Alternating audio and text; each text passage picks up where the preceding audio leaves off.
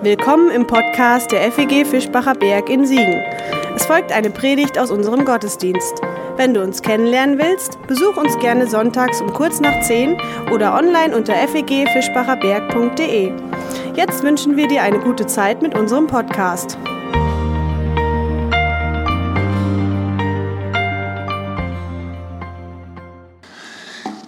Ja, guten Morgen. Ich freue mich, dass ich heute Morgen hier bei euch sein darf. Und ähm, bis jetzt habt ihr euch alle ganz ordentlich benommen. Also es gibt keinen Grund zur Klage. Ich bin äh, der Jochen Paul, Pastor der Freien Evangelischen Gemeinden Bischofen und Siegbach-Oberndorf. Ich bin also dort Pastor in dem Heimatdorf, aus dem der Sebastian stammt. Seine Eltern sind bei uns in der Gemeinde. Und ich denke, das ist mal ein guter Anlass, heute Morgen, dass ich seine Gemeinde euch heute Morgen hier kennenlernen darf und so hier in eurer Mitte bin. Ich bin verheiratet mit Birte. Sie ist Lehrerin, arbeitet an der Deutschen Fernschule. Wir haben zwei Jungs, 17 und 19. Die halten uns ganz schön auf Trab. Wenn man mit Teenagern in einem Haus wohnt, dann hat man als Eltern immer viel zu tun. Man muss immer hinterherräumen. Aber äh, die Jungs machen uns viel Freude. Ja, so viel mal zu mir und zu meiner Person. Meine Frau und ich, wir schauen uns manchmal morgens Frühstücksfernsehen an, so um langsam wach zu werden. Und ähm, dann gibt es da schon mal so ein paar Interviews, das wird alles so relativ locker dort gestaltet. Und ab und zu ist dann auch der Sport. Und wenn Sport kommt, sage ich eigentlich, jetzt können wir leise machen, weil das interessiert mich normalerweise nicht gibt ja Leute, die wollen immer das Neueste vom Sport wissen, das ist nicht so meins. Aber einmal habe ich auf einmal, als es um eine Sportlerin ging, ganz genau hingehört. Da war die Malaika Mihambrum, eine junge Frau, die letztes Jahr zur Sportlerin des Jahres gewählt wurde. Sie hat im Weitsprung wahnsinnige Erfolge erzielt über sieben Meter, sogar über, Meter, über sieben Meter dreißig. Und nun ja, als Sportlerin des Jahres wurde sie dort interviewt. Und ich kann mich nicht mehr genau an die Details erinnern. Aber in dem Interview sind mir zwei Wörter bei dieser jungen Frau aufgefallen. Sie wurde als eine junge Frau vorgestellt, die bodenständig geblieben ist, der sozusagen dieser Erfolg, dieser sportliche Erfolg nicht über den Kopf gewachsen ist, die also noch Bodenhaftung hat, obwohl sie weit springt. Und dann wurde sie gefragt, ja, äh, wie sie denn mit diesem Erfolg umgeht. Und dann sagte sie etwas ganz Erstaunliches. Sie sagte, ja, mir ist bewusst, dass dieser Ruhm vergänglich ist. Dass dieser Ruhm sehr vergänglich ist. Und das hörte sich so sonderbar an bei so einer jungen Frau. Wenn das so jemand sagt, der vielleicht schon so ein bisschen Altersweisheit hat, dann denkt man, ja, ja, das, das passt irgendwie. Aber bei so einer jungen Frau, nein, das wirkte bei ihr auch echt. Dieser Ruhm, ist schnell vergänglich. Und da braucht es sozusagen Bodenhaftung, dass man nicht nur alles auf Ruhm oder Erfolg setzt. Die Frage ist also ein Stück weit, wenn ich mich in irgendeine Sache investieren will, weiß ich, ist das das, was hinterher bei rauskommt, ist das tragfähig? Hat das Bestand? Hält das? Und vor allem dieses Wort vergänglich fiel mir bei ihr auf, weil das Interessante ist ja, dass wir Menschen irgendwie das Bedürfnis haben, dass wir vielleicht unser Leben in irgendetwas investieren oder unser Leben so gestalten, dass es einen unvergänglichen Wert hat, dass es sozusagen Bestand hat, dass es verlässlich ist. dass es nicht einfach sozusagen wieder unter den, unter den Händen zerrinnt. Wir sind jetzt vor Ostern, vor Karfreitag. Im Kirchenjahr gehen wir ein Stück weit den Weg der Nachfolge. Jesus ist auf dem Weg nach Jerusalem. Und auf diesem Weg nach Jerusalem, da hat Jesus diese ganz unterschiedlichen Begegnungen. Ich komme aus dem Hesseland, aus einem kleinen Dorf, so im Dillkreis. Die Leute verwechseln uns immer mit den Siegerländern. Naja, und dann haben wir als Kinder die Geschichte vom reichen Jüngling. Der reiche, einflussreiche Mann war gar kein Jüngling, aber egal. Bei mir ist der so abgespeichert. Der reiche Jüngling. Ne, der kommt zu Jesus und der hat auch die Sehnsucht danach, was muss ich tun, um das ewige Leben zu erwerben. Also er möchte ja auch was Unvergängliches, was Bestand hat. Der Mann hat ja eigentlich schon alles. Ist reich, einflussreich, ist erfolgreich, hat eigentlich alles. Vielleicht merkt er auch, hat er auch an der einen oder anderen Stelle gemerkt, man, in das, was ich bisher investiert habe, das ist ja relativ vergänglich. Und in ihm ist diese Sehnsucht nach Unvergänglichem. Und mit dieser Sehnsucht, mit diesem Bedürfnis in seinem Herzen kommt er zu Jesus. Fällt sogar vor Jesus nieder. Also er kommt nicht von oben herab zu Jesus, sondern er traut Jesus zu, dass Jesus ihm auf diese Frage eine echte Antwort geben kann. Was muss ich tun, um das ewige Leben zu erwerben? Was muss ich tun? Und Jesus gibt ihm diese schwere Antwort. Für ihn schwer. Verkaufe alles, was du hast und gib es den Armen, so wirst du einen Schatz im Himmel haben und folge mir nach. Dieser Preis ist für diesen Mann zu hoch. In, in kürzester Zeit hat er abgewogen.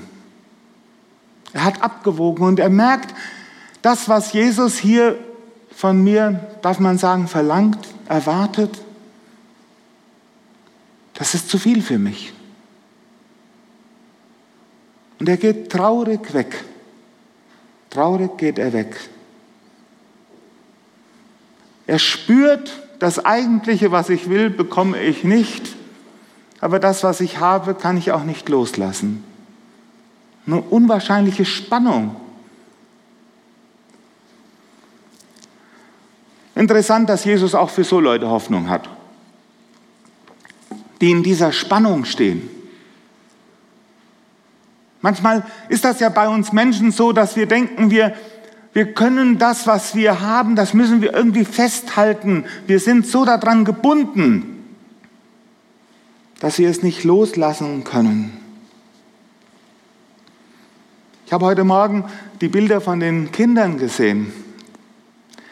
Und da ist ja auch diese Frage, dass manchmal Eltern oder die dann denken, wenn sie so ein Kind erwarten könnten, sich fragen, ja, was ist da alles an Kosten, an, an Aufwand mit verbunden? Sie sehen nur das, was sie investieren müssten und fühlen sich überfordert.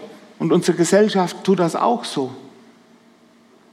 Aber der Reichtum, der Schatz, der muss dann durch solche Bilder zum Ausdruck gebracht werden. Dass Menschen das Geschenk sehen, die Gabe sehen, die von Gott kommt. Und Jesus hat dieses, nicht der Jesus, Petrus hat dieses Gespräch nur mitbekommen mit diesem reichen jungen Mann. Er hat dieses Gespräch mitbekommen Und auf einmal fragt sich der Petrus, ja, um alles in der Welt. Auf den Gedanke bin ich ja noch gar nicht richtig gekommen. Wir haben alles verlassen. Fragt gar nicht weiter. So, wir haben alles verlassen. Ne? Diese, diese indirekte Fragestellung. Und Jesus weiß sofort, worum es geht. Wir haben alles verlassen und sind dir nachgefolgt. Bei manchen Auslegern, auch bei Karl Barth, kommt der Petrus mit dieser Frage nicht gut weg. Nicht gut weg. Sie werden diese Frage so eine Art Rückfall ins Alte zurück, ne, was dieser Verdienstgedanke, dieser Gedanke, ich investiere und da muss ich auch hinterher was rausbekommen. Also das spricht ja eigentlich so ein Stück weit gegen diesen Rechtfertigungsgedanken, dass, dass der Glaube Geschenk ist. Und Petrus kommt, wie gesagt, bei vielen Auslegern nicht gut weg. Aber interessanterweise wird uns im Evangelium was anderes berichtet. Jesus geht ganz positiv, ganz positiv geht er auf diese Frage ein. Er schiebt sie nicht einfach beiseite, er schiebt sie nicht einfach weg. Er nimmt diese zutiefst menschliche Frage, die berechtigt ist, diese Frage nimmt er ernst. Der hat selber die ganze Zeit davon gesprochen, dass Nachfolge ihren Preis hat. Einem Mann, der zu ihm kommt und ihm nachfolgen will, dem sagt er, hast du die Kosten überschlagen? Hast du dir das richtig überlegt? Weißt du, was du hier investieren willst? Jesus hat seinen Nachfolgern nicht sozusagen eine Nachfolge versprochen, wo man ganz einfach und locker immer durchs Leben kommt, wo es keine Kosten gibt. Und er weiß, dass diese Nachfolge mit Kosten verbunden ist. Und wisst ihr, mir sind da so viele Geschwister eingefallen. Gestern Abend habe ich noch mal in, im Bett darüber nachgedacht und habe gedacht, Jochen, welchen Preis hast du bisher bezahlt? Wenn man, man ist nur ein Bild, das Wort Bezahlung. Aber was hast du bisher investieren müssen, um Christ sein zu dürfen, um Jesus nachzufolgen?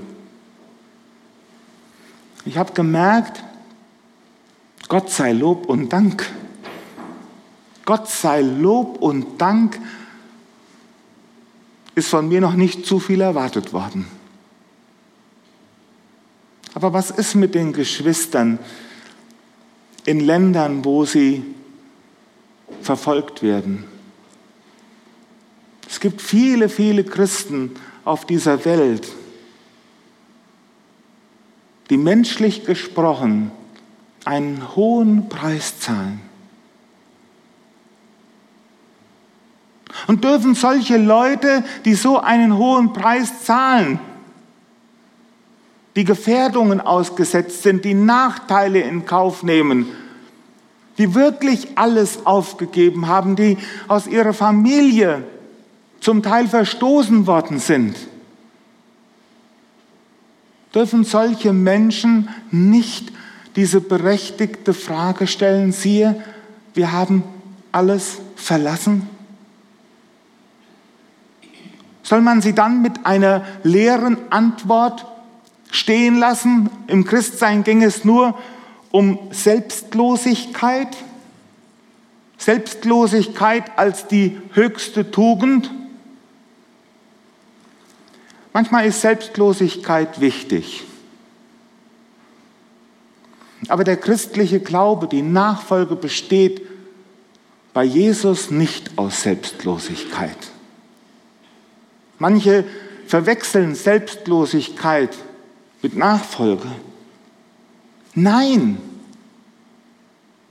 als Menschen sind wir immer bedürftig, immer bedürftig. Und wir sind immer auch Angewiesene, Empfangende. Alles, was wir tun, hat immer auch ein Ziel. Hoffentlich bekommen wir auch etwas. In uns steckt eine Sehnsucht. Wonach denn? Nach Liebe, nach Anerkennung, nach Wertschätzung, nach Sicherheit, nach Geborgenheit, nach Zugehörigkeit. Und es ist nicht so, dass die Nachfolge sagt, das musst du, musst du alles darauf verzichten. Es geht nur noch um Selbstlosigkeit, Bedürfnislosigkeit. Vergessen wir alles. Also im Buddhismus ist es ja so, Selbstlosigkeit, Bedürfnislosigkeit. Wenn ich nichts mehr brauche, kann ich auch keinen, den anderen keinen Schaden mehr anrichten. Und dann bin ich innerlich autark oder zufrieden oder wie auch immer. Jesus verspricht die Fülle des Lebens.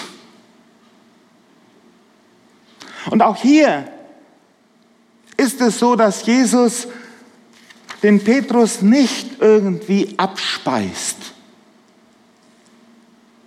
und sagt, das ist eine egoistische, selbstsüchtige Fragestellung, damit will ich nichts zu tun haben, sondern Jesus verheißt. Er verheißt den Lohn der Nachfolge. Er macht keine leeren Versprechungen. Petrus darf sich von Jesus verstanden wissen mit seiner Fragestellung. Er darf sich ernst genommen wissen. Und Jesus verspricht seinen Nachfolgern einen Lohn einen Lohn, der verbirgt ist durch sein vollmächtiges Wort. Dieser Lohn der Nachfolge ist verbirgt durch das vollmächtige Wort von Jesus. Jetzt einen kleinen Nebengedanken, den ich noch kurz einfügen will. Es, gibt, es geht bei Jesus immer um den rechten Lohn, um den rechten Lohn oder der Lohn, der im rechten Verhältnis zu der Sache selbst steht. Was meine ich damit? Ein kurzes Beispiel. Ich habe eine wunderbare Frau. Aber stellt ihr euch mal vor, meine Frau müsste mit dem Gefühl durchs Leben gehen, ich hätte sie nur mit dem Geld geheiratet. Hat sie, hätte sich auch nicht gelohnt, aber. aber stellt euch mal vor, stellt euch mal vor, da ist jemand, der hat Interesse an dir, da entsteht eine Beziehung und du denkst, die Frau, die findet mich klasse. Und dabei hat sie es nur auf dein Portemonnaie ausgesehen. Bei uns Menschen ist das manchmal oft so, dass wir Ziele erreichen wollen, die nicht im rechten Verhältnis zu der Sache selbst stehen. Wenn man in einen Menschen verliebt ist und man investiert, was darf man, Lohn ist auch wieder ein bisschen ein schlechtes Wort, aber mal bildlich gesprochen, was darf man denn dann hoffentlich vielleicht zurückerwarten? Liebe. Und als Menschen sind wir so in anderen Bereichen auch. Wenn ich auf die Arbeit gehe und meine Arbeit bei meinem Arbeitgeber gut verrichte, dann ist es kein Egoismus, wenn ich am Ende auch einen gerechten Lohn bezahlt bekomme. Ich weiß noch, wie ich als kleiner Junge in der Grundschule gewesen bin. Ich bin da noch nicht so furchtbar äh, habe noch nicht so eine tiefe Innenschau gehabt damals, so eine große Selbstreflexion. Als ich damals meine Schwungübungen gemacht habe, in diesem Heft, wo man so die Übungen macht, dann bin ich nach dem Lehrer gegangen und wisst ihr, was ich haben wollte? Ein Stempelchen. So ein Bildchen. Ich wollte so ein Bildchen haben, damit der Lehrer, damit die anderen, die hatten ja auch schon alle Bildchen, die Mädchen in der Klasse hatten alle schon so ein Bildchen und ich noch nicht. Und wie war ich so stolz, als ich endlich auch dieses Bildchen bekommen habe dieses Stempelchen. Und hätte man mir damals gesagt, Jochen, du lernst schreiben um des Schreiben willens. Das ist wichtig für deine Zukunft. Das ist gut für dich. Als kleiner Junge hätte ich das nicht verstanden. Mir war das Stempelchen wichtig. Und wisst ihr, bei Gott ist das ganz ähnlich. Gott weiß, wie wir als Menschen ticken. Er weiß, was wir brauchen. Und er geht auf unsere Bedürfnisse ein. Auch wenn wir ihm nachfolgen. Und jetzt dürfen wir mit Erwartung zu Jesus kommen. Was ist denn jetzt der Lohn der Nachfolge? Gut. Jetzt muss ich doch noch mal auf die Rechtfertigungslehre zurückgreifen. Es stimmt, man kann sich den Himmel nicht verdienen. Man kann sich den Himmel nicht verdienen. Es geht nicht. Und das ist ja ein Trugschluss, den viele Menschen in, in unseren Gemeinden, in den unterschiedlichsten Religionen haben. Ich müsste mir die Anerkennung bei Gott verdienen. Bei Jesus ist der Lohn der Nachfolge etwas anderes. Und vielleicht wird uns das ein wenig erstaunen. Die Nachfolge ist vielmehr ein Stück Himmel, ein Stück vom Himmel hier auf Erden. Wenn ich Jesus Christus nachfolge, dann darf ich durch Jesus Christus in Kontakt kommen, in Gemeinschaft kommen mit dem himmlischen Vater. Dann ist der Schöpfer des Himmels und der Erde durch Jesus Christus Teil meines Lebens. Ich bin sozusagen durch Jesus Christus, durch den Glauben an ihn mit Gott hier und heute verbunden. Ich habe sozusagen den Schatz in meinem Herzen. Und das bedeutet auch dann, dass da, wo die Nachfolge mich dazu anleitet, nach dem Willen Gottes zu leben, nach dem Willen Gottes zu leben. Sebastian hat ja ein wunderbares Buch über die Bergpredigt geschrieben, wo Jesus auslegt, was der Wille Gottes für unser Leben ist. Und wie sich dieser Wille Gottes dann auch im zwischenmenschlichen Leben gestaltet. Ja, das sind Dinge dabei, die uns als Menschen manchmal ganz schön schwer fallen können. Aber glauben wir, dass der Wille Gottes für unser Leben gut ist? Ist es gut für uns, den Willen Gottes zu befolgen? Oder ist es gut für uns, an Dingen festzuhalten, die vergänglich sind, die keinen Bestand haben? Manchmal ist es schwer, herausfordernd, den Willen Gottes im eigenen Leben umzusetzen. Und da kommen wir manchmal auch in Konfliktsituationen als Christen. Ich habe mal in einem Hauskreis gesessen und da hat ein Mann berichtet davon. Da hat er gesagt, ihr Lieben, betet für mich, betet für mich, dass ich standhaft bleibe. Ja, worum ging es? Er war in einem Team, in einem Montageteam und seine Kollegen, die wollten immer bei den Stunden, die sie auf Montage dann gemacht haben, mal zwei drauflegen, so dass der Stundenzettel hinterher nicht ehrlich war. Und auf einmal war dieser Christ herausgefordert zu sagen, kann ich da mitmachen?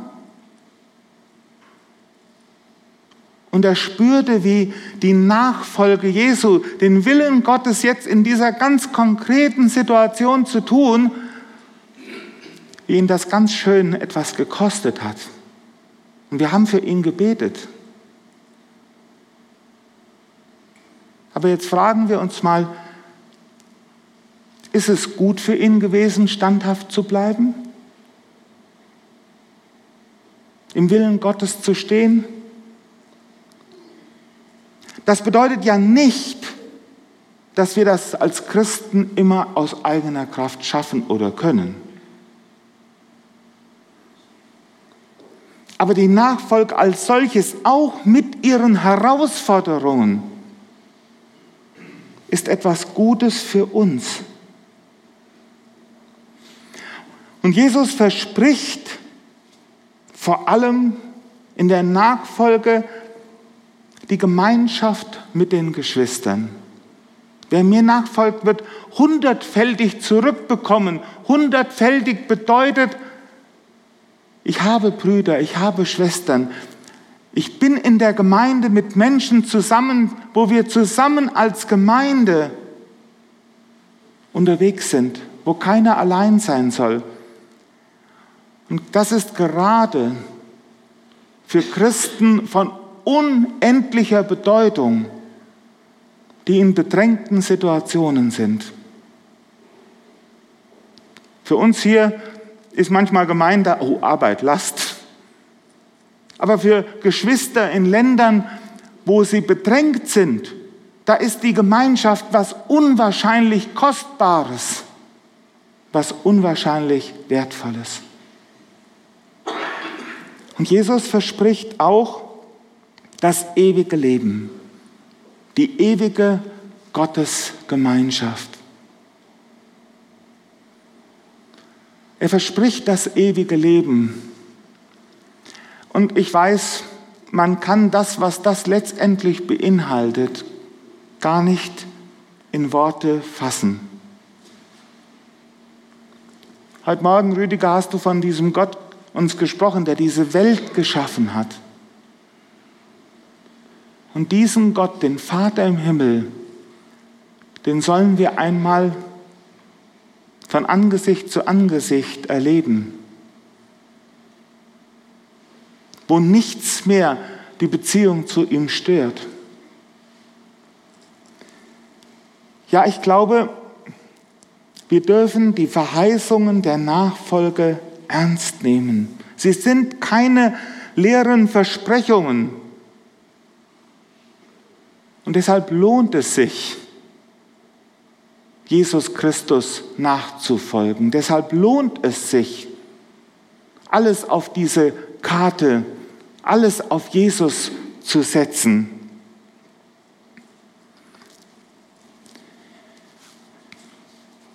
Am Ende finden wir dann heraus, dass das, was wir vielleicht aufgegeben haben, was wir investiert haben, in keinem Verhältnis steht zu dem, was wir durch die Nachfolge, durch den Glauben geschenkt bekommen.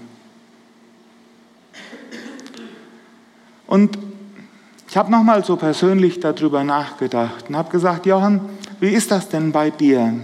Wie wichtig ist dir die Nachfolge. Und ich habe im Gebet Jesus einfach gesagt, Jesus, du weißt, dass ich feige bin. Ich habe Schiss. Also so Verfolgung oder sowas, das könnte ich mir überhaupt nicht vorstellen. Und ich wüsste auch gar nicht, wie ich damit umgehen könnte. Keinen blassen Schimmer. Ich weiß nur eins. Ich kann ohne dich nicht sein. Ich kann ohne dich nicht sein. Und dass ich so denken, so empfinden kann, das ist Gnade. Das war eine Gnade. Es ist nicht irgendetwas, was ich verdient hätte, sondern es ist Geschenk. Und ich möchte einfach mit Jesus unterwegs sein, möchte ihm nachfolgen. Und ich vertraue darauf, dass er mir nicht, mir nicht mehr zumutet, als ich tragen kann. Und dass es am Ende gut wird. Und dann ist mir zum Schluss noch ein altes Lied eingefallen, eine Strophe, die ich euch nur mal zitieren will. Ich war früher als junger Mensch, so Anfang 20, habe ich so bei OM Missionseinsätze mitgemacht. Und da war ich auch zwei Jahre auf einem christlichen Missionsschiff. Und dann kamen die anderen und sagten, du hast immer so ein komisches altes Lied, was ist das denn? Und habe ich manchmal so gesummt, hier der Text, ich summe jetzt nicht. Da heißt es, der Herr ist gut, in dessen Dienst wir stehen, wir dürfen ihn mit Freuden Vater nennen.